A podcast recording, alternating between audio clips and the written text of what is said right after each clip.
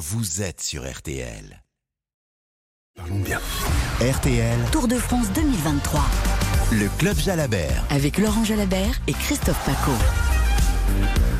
Bonsoir à tous. Bienvenue à Saint-Gervais au pied du BT, dernière ascension d'une étape qui n'aura pas vu ni Pogacar ni Vingegaard spécialement attaquer ou prendre le meilleur. On va rester à 10 secondes. Laurent Jalabert, bonsoir. Oui, bonsoir Christophe. Effectivement, on a assisté à une course folle à nouveau, à une allure ultra rapide, à une équipe Jumbo qui durcit, qui durcit derrière les échappés.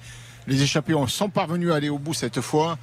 C'est un coureur d'ex- d'expérience qui l'emporte et derrière on attendait euh, peut-être un duel un peu plus engagé et ça devient très tactique entre Vingard et Pogacar. Alors la prochaine étape, ce sera un contre-la-montre et on avait envie d'en rester là je pense. Ils se sont livrés bataille. Hein. Pogacar a tenté, a joué un petit peu finement dans le final mais euh, les deux hommes sont vraiment à un niveau équivalent. On va voir sur l'heure de vérité dans le contre-la-montre ce qu'il en est. Vivement mardi. Laurent Jalabert en parlait ce matin avec vous dans votre œil, hein, dès ce matin, parce qu'on sait que ça peut se jouer finalement quand ils seront seuls contre le chronomètre. Exactement, c'est un feuilleton le Tour de France et on a déjà hâte d'être au prochain épisode. Il est beau, hein il est beau ce Tour de France, il y a un acte à chaque fois, mais c'est vrai qu'aujourd'hui on aurait voulu encore une grande attaque. On peut pas leur en vouloir à tous les deux, hein, parce que tous les jours on sent qu'ils étaient un petit peu au bout du rouleau avant la journée de repos quand même. Je crois que personne n'avait envie de prendre le risque de se tromper. Pogacar avait envie d'attaquer, mais tout près de l'arrivée, au cas où, euh, si ça marche pas comme il l'a tenté hier de loin, ben, euh, au final, il perd quand même du temps, il lâche des forces, et si ça marche, eh bien, il peut gagner quelques secondes. Et Vingord, euh, on sentait qu'il avait la possibilité peut-être de tenter quelque chose, mais il ne l'a pas fait. Hmm. Il a attendu que Pogacar bouge en le surveillant de près comme euh, une casserole de lait sur le feu. Casserole de lait sur le feu. Trois courses en une, Laurent Jalabert, on le répète depuis plus d'une semaine maintenant. La bagarre pour le maillot jaune, rien ne bouge pour l'instant à une semaine de l'arrivée à Paris, 10 secondes d'écart. La bataille pour la troisième place, on va y revenir, elle va durer très très longtemps. Et la bataille aussi pour la victoire d'étape, avec aujourd'hui la grande échappée, enfin, Laurent Jalabert. Oui, c'est pas la première qui va au bout, hein, mais euh, il y a eu celle d'Izaguirre dans les étapes vrai. de transition, il y a eu celle aussi de, de Kwiatkowski euh, au Grand Colombier. Mais on remarque quand même que ces échappés qui vont au bout, euh, où ils sont nombreux et il y a beaucoup de prétendants pour la victoire, au bout du compte, c'est un coureur d'expérience, expérimenté donc, qui a de la bouteille et qui a roulé sa bosse déjà, qui a gagné des courses, qui a, qui a la résistance physique, qui arrive à faire la différence. C'est pas forcément le, le favori au départ dans l'échappée, c'est pas celui qu'on aurait imaginé en vainqueur au bout du compte, mais il faut croire que l'expérience et la résistance physique dans un tour qui est couru à très vive allure arrive à faire la différence. Il y avait du beau monde dans cette échappée, notamment des Français, hein. Euh, comme Pinot, comme Martin, comme Barguil, comme Guglielmi, comme Burgodo.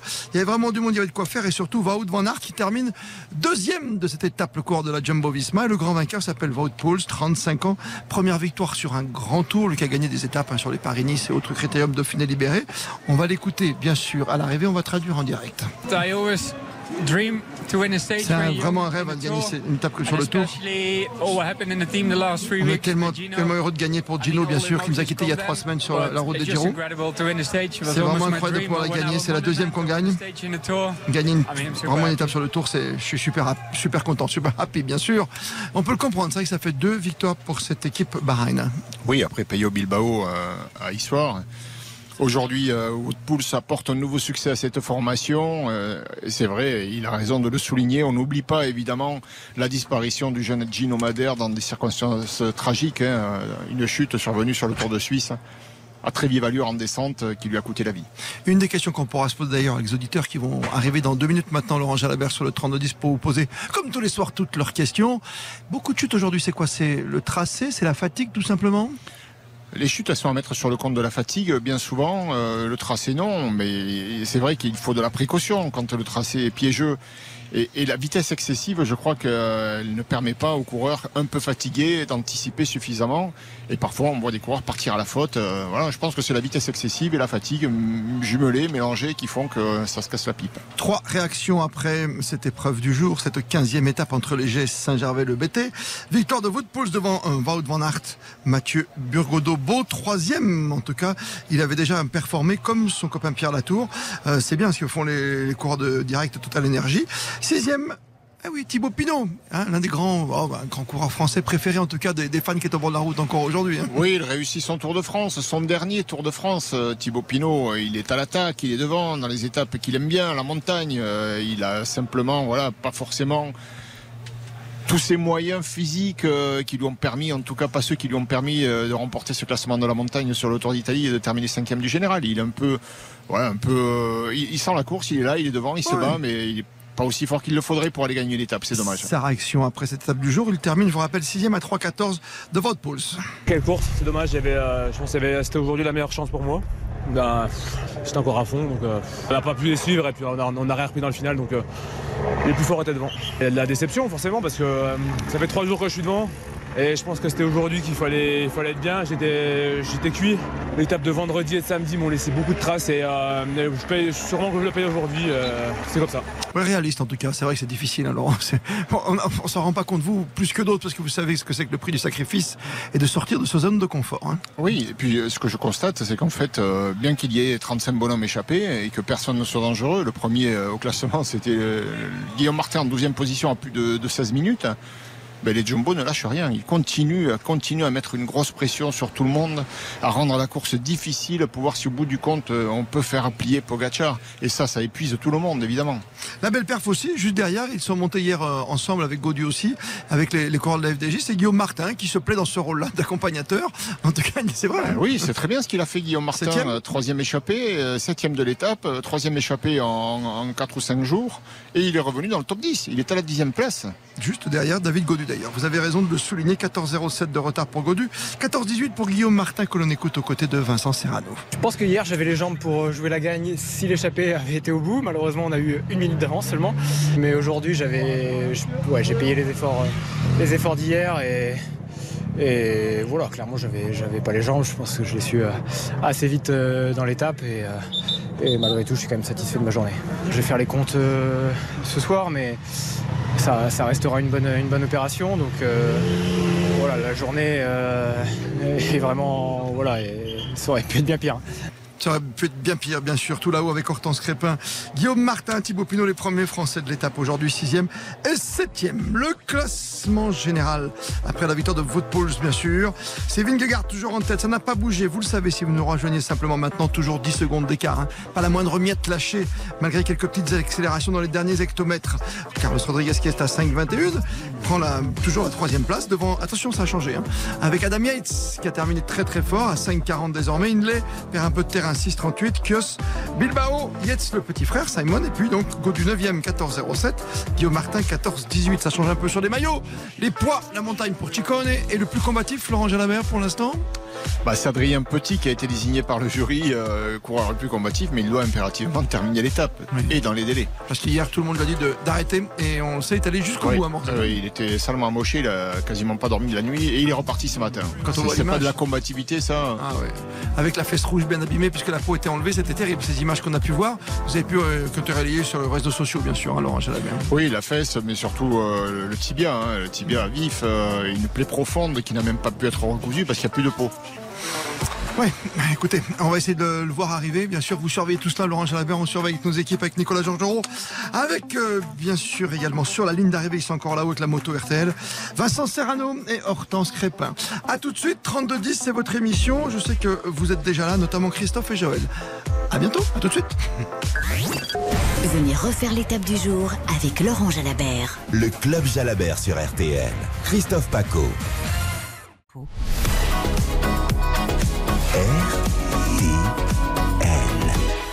RTL, Tour de France 2023 le Club Jalabert. avec Laurent Jalabert et Christophe Paco. 32 c'est votre émission. Nous sommes au pied du Mont Blanc, ici à Saint-Gervais-le-Bété. Superbe étape, bien sûr. Grande échappée. Trois courses en une, on le rappelle. La victoire d'étape pour votre poste, le vétéran, 35 ans, ici devant Wout, Van Aert et puis Mathieu Bergodo. Bergodo, bien sûr, qui termine troisième. Pinot, sixième. Guillaume Martin, septième. Le général, ça bouge aussi. C'est la deuxième course pour le podium. Avec euh, Vingegaard toujours devant Poggi, devant Pogacar, 10 secondes. Et Rodriguez, troisième, 5,21. Yates. Adam Yates à 5. 40 et puis la bagarre là aussi pour le plus combatif Laurent Jalabert vous surveillez l'arrivée? À l'instant, à l'instant où on se parle, il arrive, il franchit la ligne. 35 minutes et 46 secondes. Après le vainqueur du jour, après Wouterpouls, Adrien Petit vient d'arriver. Oh, Voilà, avec ses bandages au bout du rouleau. regardez-le on le voit en image la hein. journée de repos lui fera du bien et puis surtout il aura, il aura cette récompense d'aller sur le podium là, ce soir pour Ouais. la combativité qui est la sienne. et C'est vrai qu'est-ce qu'il a fait aujourd'hui. Beaucoup de coureurs euh, le font hein, au quotidien et de temps en temps, c'est bien. C'est bien de pouvoir aussi récompenser ceux qui souffrent à l'arrière. Euh, C'est une des images du tour, en tout cas aujourd'hui, et c'est arrivé du plus combatif. Vous avez bien fait de désigner, bien sûr, avec votre jury, Laurent Jalabert. Les premiers auditeurs sont là. Christophe et Joël, bonsoir Christophe. Bonsoir. On vous écoute avec Laurent Jalabert attentivement. Voilà, donc euh, moi c'était une question à propos de Julien Alaphilippe qui est à nouveau parti en échappée aujourd'hui. Qu'on soit bien d'accord, pour moi Julien Alaphilippe est le meilleur coureur français depuis Laurent Jalabert justement. Euh, je passe sur tous les coureurs de ces dix dernières années et notamment euh, des coureurs qui ont été en France, comment dire, un peu surfaits, à l'image de, de, de Thibaut Pinot, mais c'est pas des débats dans lesquels on, on va rentrer. Donc euh, Alaphilippe est le meilleur coureur français depuis euh, bah, euh, 30 ans, hein, votre votre époque, Laurent Jalabert, 25 ans, 30 ans. Eh oui. Euh, sauf que, sauf que, euh, il est déclassé aujourd'hui physiquement. C'est-à-dire qu'il est déclassé physiquement parce qu'il n'est plus au niveau. Non pas, euh, je parle pas des Vingegaard de Pogacar, je parle simplement des coureurs qui, euh, qui dominaient de la tête et des épaules il y a trois ans. Il n'est plus à leur niveau, il devrait être euh, au niveau de Van Aert. On va, prendre, on va prendre Van Aert, il devrait être à peu près de son niveau. C'est pas le cas. Et le problème pour lui, c'est que c'est arrivé euh, finalement par phase, avec le Covid, avec ses multiples blessures, avec euh, ses chutes qu'il a connues et les pépins ces trois dernières années. Euh, c'est pas arrivé comme Bernal ou Froome euh, d'un coup à cause d'une grave chute. Bref, aujourd'hui, euh, il est sur le Tour de France. Tous les jours, Oui. il essaye de s'échapper. On le voit bien. Il Ah y oui. met la meilleure volonté du monde. Euh, ça, euh, on, on en est conscient. Mais derrière cette volonté, euh, vous m'empêcherez pas de voir qu'il y a aussi le fait d'entretenir euh, entre guillemets la, la, la, la- j'allais dire la franchise à la Philippe à la Philippe Rousse d'une certaine façon c'est-à-dire en fait bah, de continuer à faire vivre sa popularité Laurent Jalabert connaît bien le phénomène parce que euh, Bah, vous allez terminer l'émission jusqu'à 19h. Si vous continuez, je vais vous interrompre. Non, non, non, non, non, Écoutez, Laurent. Essayez d'être bref sur la fin, d'être concis. Oui. Voilà, Laurent Jalabert a connu le phénomène avec Richard. Virenque. Avec Richard Virenque. Là, ben voilà, j'ai l'impression de revivre ça. Qu'est-ce qu'il en pense? Alors, écoutez, euh, moi je pense que Julien, euh, comme vous l'avez bien décrit, je pense que vous avez une assez bonne vision des choses. Il est euh, très entreprenant, très euh, volontaire, euh, il met du cœur à l'ouvrage, il s'échappe tous les jours. Mais effectivement, quand euh, c'est l'heure d'aller conclure, euh, au Money Time, euh, il y a toujours, euh, voilà, il y a, il y a toujours euh, ces difficultés à conclure. Ces petits pourcents qui lui Oui. manquent aujourd'hui. Oui. Alors sur le Dauphiné, il a gagné une belle étape et tout le monde s'est enflammé parce qu'on a envie de revivre ce qu'il nous a apporté quand même, euh, ces deux titres de champion du monde, ces Tours de France auxquels il a participé, où il gagnait les premières étapes, il prenait le maillot jaune, où il gagnait le maillot à poids. Euh, mais ça semble, c'est pas très loin, mais ça semble un peu loin déjà, c'est vrai, c'est parce ça que c'est- c'est loin finalement. il y, a, il y a eu euh, le Covid, mais il y a eu surtout euh, ces chutes à répétition. Et puis sur le phénomène le plus, je pense, le plus compliqué pour lui, c'est qu'il y a eu la- l'avènement d'autres champions aussi, hein, qui sont venus chasser sur ces terres. Et pour le coup, ben, ça devient un peu plus compliqué. Je dirais pas qu'il est sur le déclin, mais ça devient difficile pour lui. Il a plus l'explosivité d'avant. Malgré tout son bon cœur, sa bonne volonté, euh, son professionnalisme, parce que c'est un très grand professionnel, moi, je lui tire mon chapeau parce que ce qu'il fait, c'est très compliqué. Euh, il n'a pas une spécialité, c'est un puncher et, et, euh, dans le domaine du punch, il est un petit peu, euh, voilà, Oui. il, est, il est un petit peu en retrait par rapport à ce qu'il nous a montré. Et pour le coup, ça se remarque. Et en plus sur le tour, remarqué, on le remarque tous. On voit bien que même pour un Wout van Aert, c'est pas facile de s'imposer cette année, comme un Mathieu Van Der Poel, quoi. C'est pas facile, hein. Voilà, pour tous les deux que, qui ont toujours la possibilité que dans les grandes classiques Alors, on est très une, hein. critique, euh, on est très critique assis dans un fauteuil, c'est vrai, euh, mais ce qu'ils font, y compris Julien, c'est énorme. Euh, et ça reste du très très haut niveau. Et Van Aert aujourd'hui est la démonstration aussi que on ne peut pas être toujours euh, au top du top. Il est très fort, Wout Van Aert, mais aujourd'hui il a une opportunité Ah oui claire d'aller gagner. Eh bien, il cale. Il cale. Alors, est-ce qu'il est devenu mauvais? Non. Et simplement, il est comme les autres. Euh, Il y en a d'autres qui sont dans une très grande journée, et lui, il est toujours bon, mais il n'arrive pas à être Il n'est pas super. excellent comme l'an dernier. Il n'a n'arrive pas à être statut. exceptionnel euh, comme, comme il a pu l'être dans d'autres occasions. Et je crois que Julien, c'est un peu la même chose. C'est un bon débalancé De là, par à dire, Christophe. de là à dire que il fait ça pour entretenir sa bonne image, euh, moi je vais pas jusque-là. Non, mais après, par rapport. euh, voilà, son patron aussi qui lui met toujours la pression. On n'oublie pas non plus dans cette équipe. Bah, justement, non, je- sur ce Tour de France, Surtout, je le trouve calme. Au ouais, il début, si, un petit peu quand même, au début. Ah bah, il a dit qu'il venait pour gagner Ouais. les étapes avec Alaphilippe et, et Jacobsen. Pour l'instant, ils n'ont rien gagné. Mais euh, il n'en veut pas, Julien. Il a, des- je l'ai lu dans des interviews pas plus tard qu'hier. Donc, euh, Très bien, très bien. Vous avez su lire entre les lignes, Laurent Jalabert. Christophe est avec nous. Voici Joël qui, Joël qui lui succède. 32-10. Bonsoir, Joël. Bonsoir Christophe, bonsoir Laurent. Merci Bonsoir, de nous euh, rejoindre. Franc-Comtois. Ah, ça c'est Pour bien. nous changer un coup, bonsoir au Franc-Comtois. Euh, voilà, ma question concernait Wout van Aert. Euh, bon, il est toujours à la- un peu devant, il attaque un peu partout. Est-ce qu'on voit en lui éventuellement un futur, enfin potentiel vainqueur du Tour, s'il changeait éventuellement d'équipe? Alors vous êtes un franc-comtois un peu belge, non Non, non. Euh, Pas tout à fait, non, non, non, non, on Non, est près de la Suisse plutôt, plutôt près de la Suisse. accent nous. belge. Non, non, je suis né à Besançon, Suisse, comme moi, suisse. Ah oui, Accent ok, suisse. ok. Accent suisse, Laurent. C'est bon, Ah, le ok, chocolat. pardon.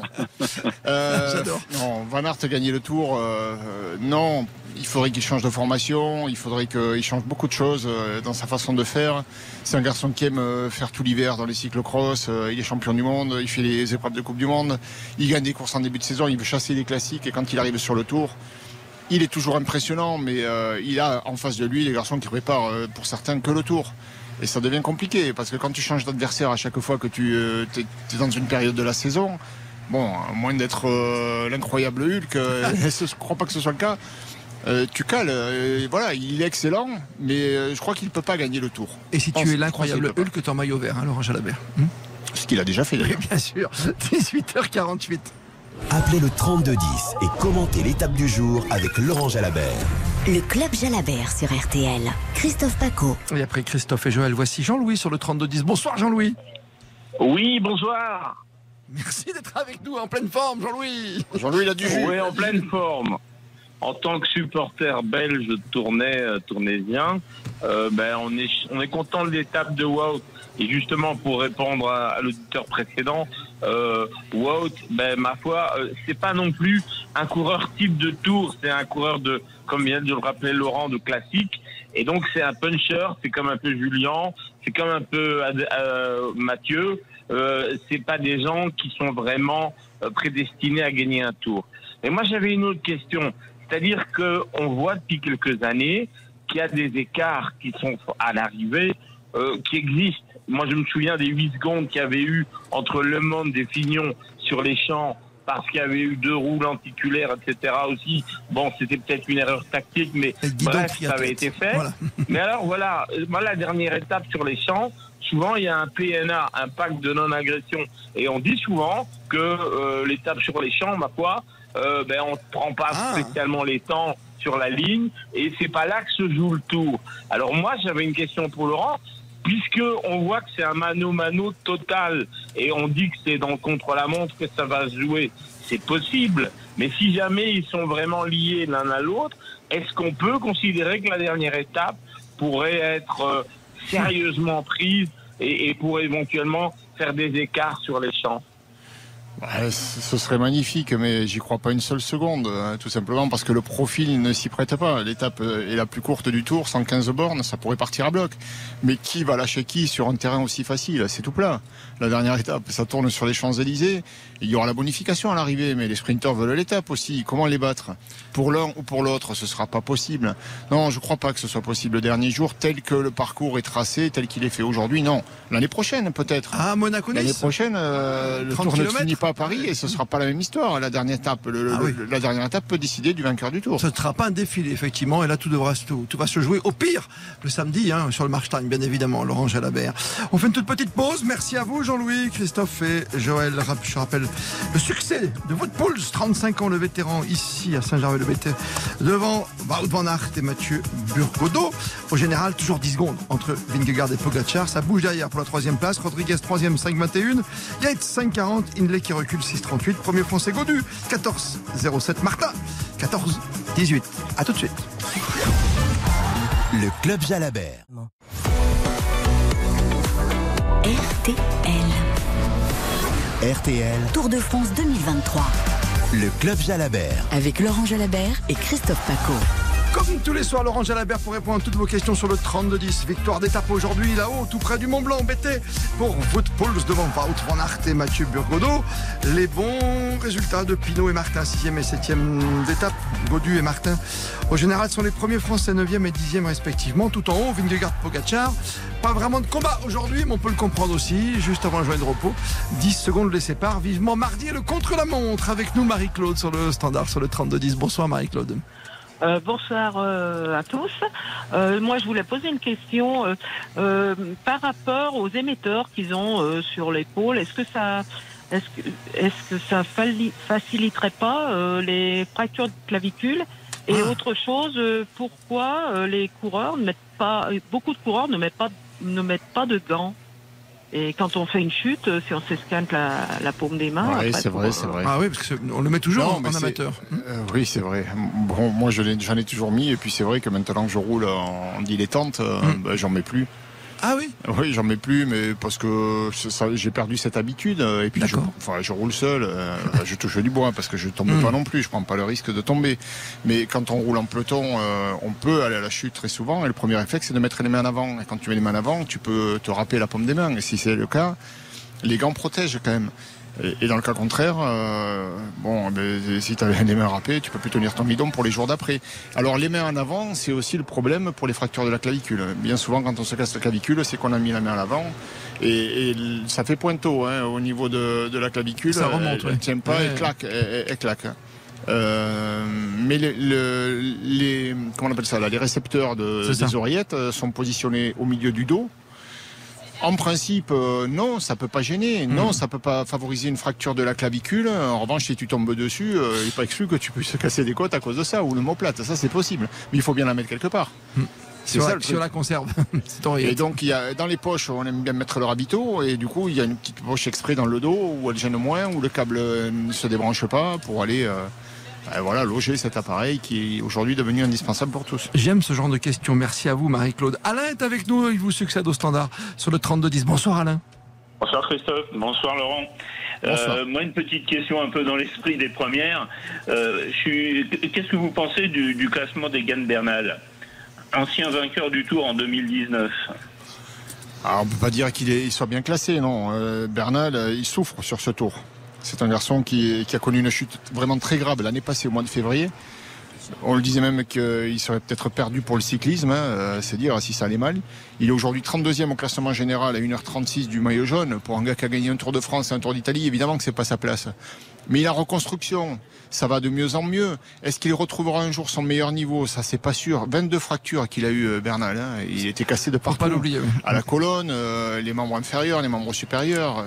Il, il roulait sur un vélo de contre-la-montre et il a percuté un bus à l'arrêt. Donc euh, voilà. on- il y a un long parcours pour revenir jusque là où il se trouve aujourd'hui et j'ai envie de dire peu importe le classement. Évidemment qu'on aimerait qu'il soit devant et qu'il joue la gagne.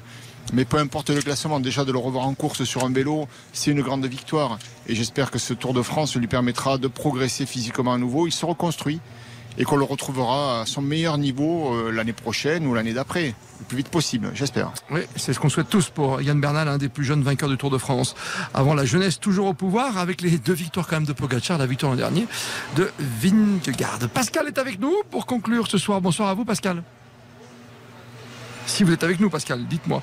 Vous n'avez pas l'air d'être avec nous. Vous ne répondez pas. Vous voulez pas répondre à Laurent Jalabert. Allô, Pascal? Allô, Pascal. Alors, vous savez quoi? On va écouter un des Français quand même qui s'est illustré depuis le début du Tour.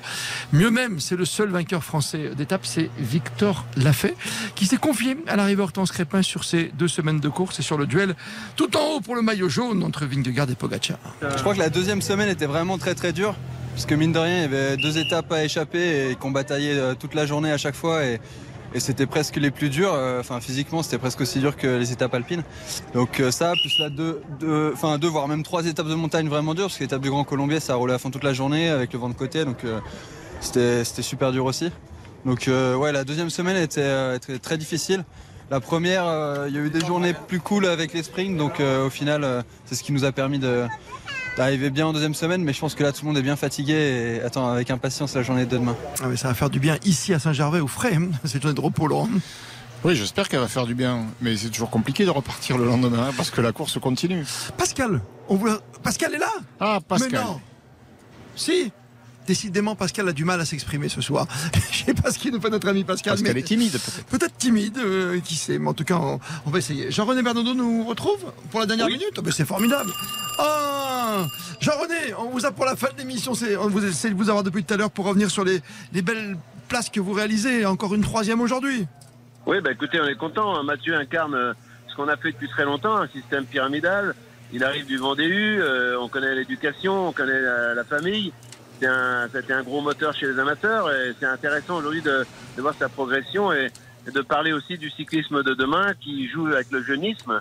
Et aujourd'hui, euh, les, les meilleurs du Tour, ce sont des- pas des exemples, mais des exceptions. Et Mathieu inc- incarne euh, le, le cyclisme de- avec de la, avec en physiologie euh, la plénitude à 24, euh, 30 ans, euh, voilà. Et aujourd'hui, euh, ce qui est en danger en France, c'est ça, c'est qu'on attaque maintenant des juniors et on va oublier les, les, les, les coureurs qui éclatent sur le Tour de France un peu plus tard. Il faut pas prendre Pogacar et, et Vingegaard comme des exemples, mais des exceptions. Et ne pas oublier que l'exemple de Burgodo, c'est les clubs qui peuvent être en danger demain. Ouais, c'est vrai, ces clubs, on n'oublie pas. Puis les belles performances de Direct Total Énergie que vous dirigez de main de maître avec notamment Pierre Latour. C'est dommage qu'on vous ait que sur la fin de l'émission, mais on vous retrouvera, Jean-René Bernaudot, la semaine prochaine, parce Euh, il il y est a déjà des choses 19h. intéressantes. Des choses intéressantes pour remercier tous ceux qui travaillent dans l'ombre, dans le cyclisme de base, tous les clubs. C'est très important. On vous oublie pas, Jean-René. On se donne rendez-vous la semaine prochaine. Merci à vous pour le petit coup de fil du soir qui va bien. Merci, Laurent Jalabert. Merci. Demain, émission exceptionnelle, jour de repos, invité exceptionnel demain soir à nos côtés. Christian Prudhomme. Le patron du tour répondra à toutes vos questions. 32-10 pendant une demi-heure, 18h30, 19h en duplex de Saint-Gervais. Merci à toutes et à tous pour cette émission ce soir en direct du BT. À demain sur la route du tour. Le Club Jalabert.